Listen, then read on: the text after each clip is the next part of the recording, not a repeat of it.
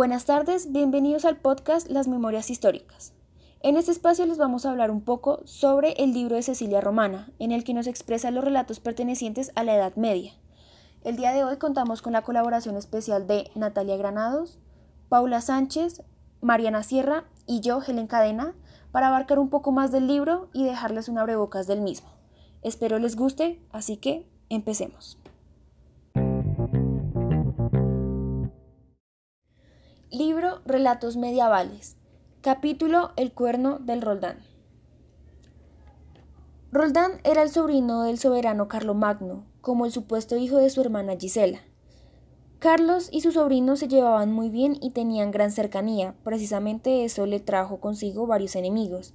Siempre se mostraba como un muchacho fuerte y valiente. Sin importar su corta edad, tenía gran experiencia con la guerra. Decían que no conocía el miedo y su vanidad era proverbial, pero sin importar esto el pueblo estaba a sus pies. Aunque detrás de su pecho ancho guardaba sentimientos profundos ante su tío, Oliveros, quien era su amigo, casi su hermano, y Alda, Siempre se mostraba muy serio, de pocas palabras y su sonrisa era muy escasa, pero aún así tenía su lado sentimental. Roldán formó una tropa con el fin de defender al soberano. En esta retaguardia se encontraban oliveros, condes y muchos varones que le tenían gran respeto a Roldán.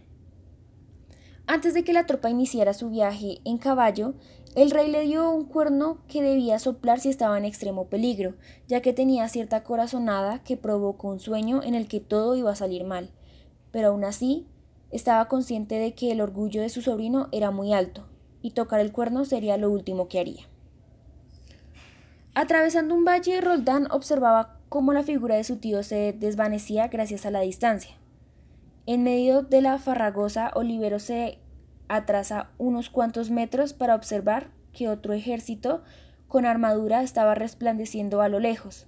Así que el joven decide alcanzar a Roldán para contarle sobre los miles de soldados que observó, y a juzgar por las armas no iban en son de paz.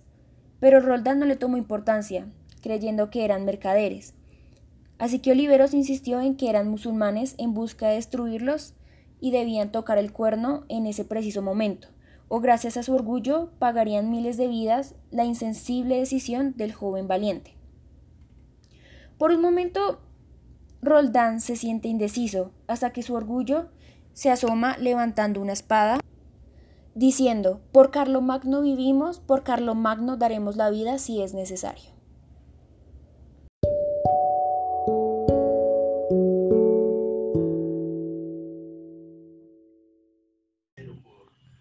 Bueno, para mi intervención les hablaré sobre el capítulo El perdón.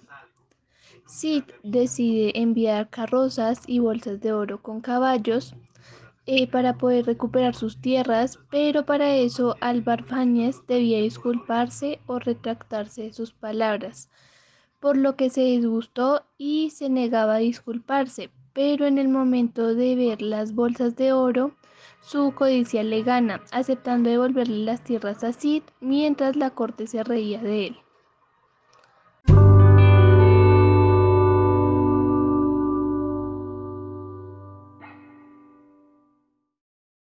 Bueno, para este capítulo, que es el de capítulo de esquivar la muerte, bueno, en este se relata el resumen de, bueno, cómo los soldados del rey pusieron previamente a Isolda eh, hasta dejarla en un mar de sangre y asimismo pues esperaban la muerte de Tristan en la horca. Eh, antes de que estos dos fueran eh, asesinados, el rey les dio el privilegio de poder decirles así, eh, porque igual iban a morir, de que se dirigieran a la iglesia a rezar antes de su dicha muerte.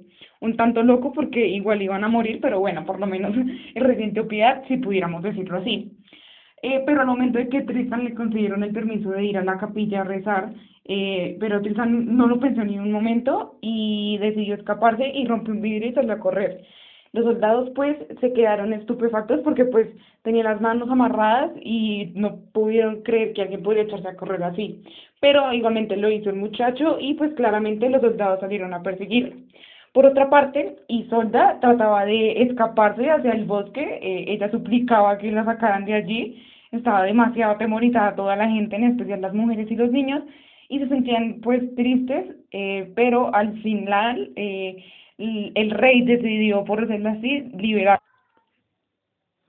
Al final, aquellos dos amantes vivieron escondidos en el bosque durante tres años y cambiaron constantemente de lugar para que pues no fueran encontrados y no levantaran demasiadas sospechas. Eh, su alimento se basaba en que el hijo de Marco cazaba eh, animales, carne, para que ellos comieran y Gobernal era quien les hacía gran compañía a la reina y a Tristan. Pero cuando se cumple el tiempo en el que eh, la soberana de Irlanda había decretado como límite el efecto de la pócima de amor, para cuando Tristan y Isolda querían regresar a Cornu Cornualles, pues ya era demasiado tarde.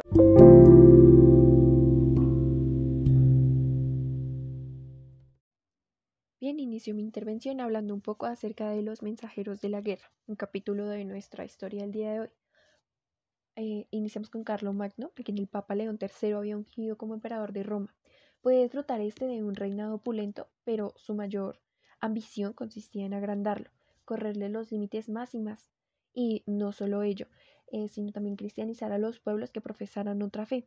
El rey Carlos I era un cristiano ferviente y pensaba con seriedad en convertir a toda la humanidad a la religión católica. Paulatinamente, las poblaciones que lo rendían tributo iban conformando un gran imperio, rico en territorios y lenguas, que bajo su conducción fomentaría el florecimiento de los valores más altos de la antigua cultura latina, en la cual Carlos Magno se había formado. Sin que mediara demasiado tiempo, la embajada del rey Marsil se encaminó a encontrarse con, Carlo, con Magno para conseguir un arreglo. Todos escucharon la propuesta de los enviados de Marsil. Los condes y los caballeros de confianza se acercaron al emperador.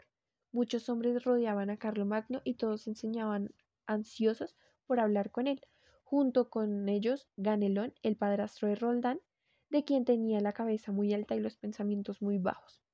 Se oyó un murmullo a coro. Parecía que todos los caballeros estaban de acuerdo en no confiar en Marsil y su propuesta.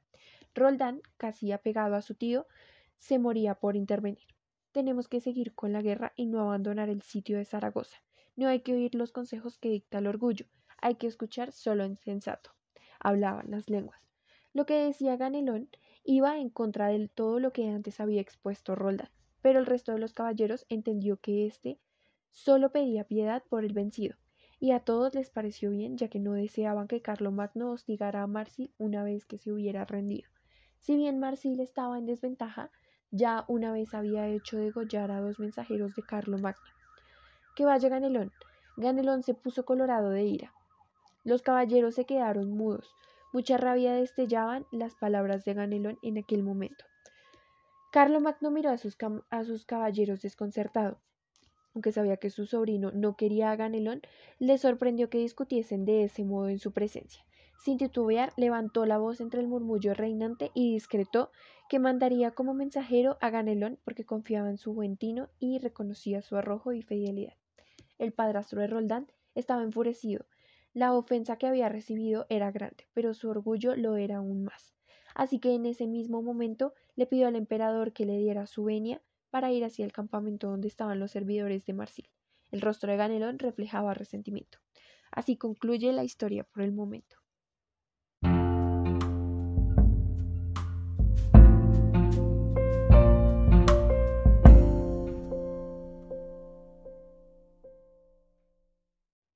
Con esta narración culminamos por hoy el avistamiento al libro Relatos Medievales de Cecilia Román. Esperamos verlos la próxima semana en un nuevo capítulo.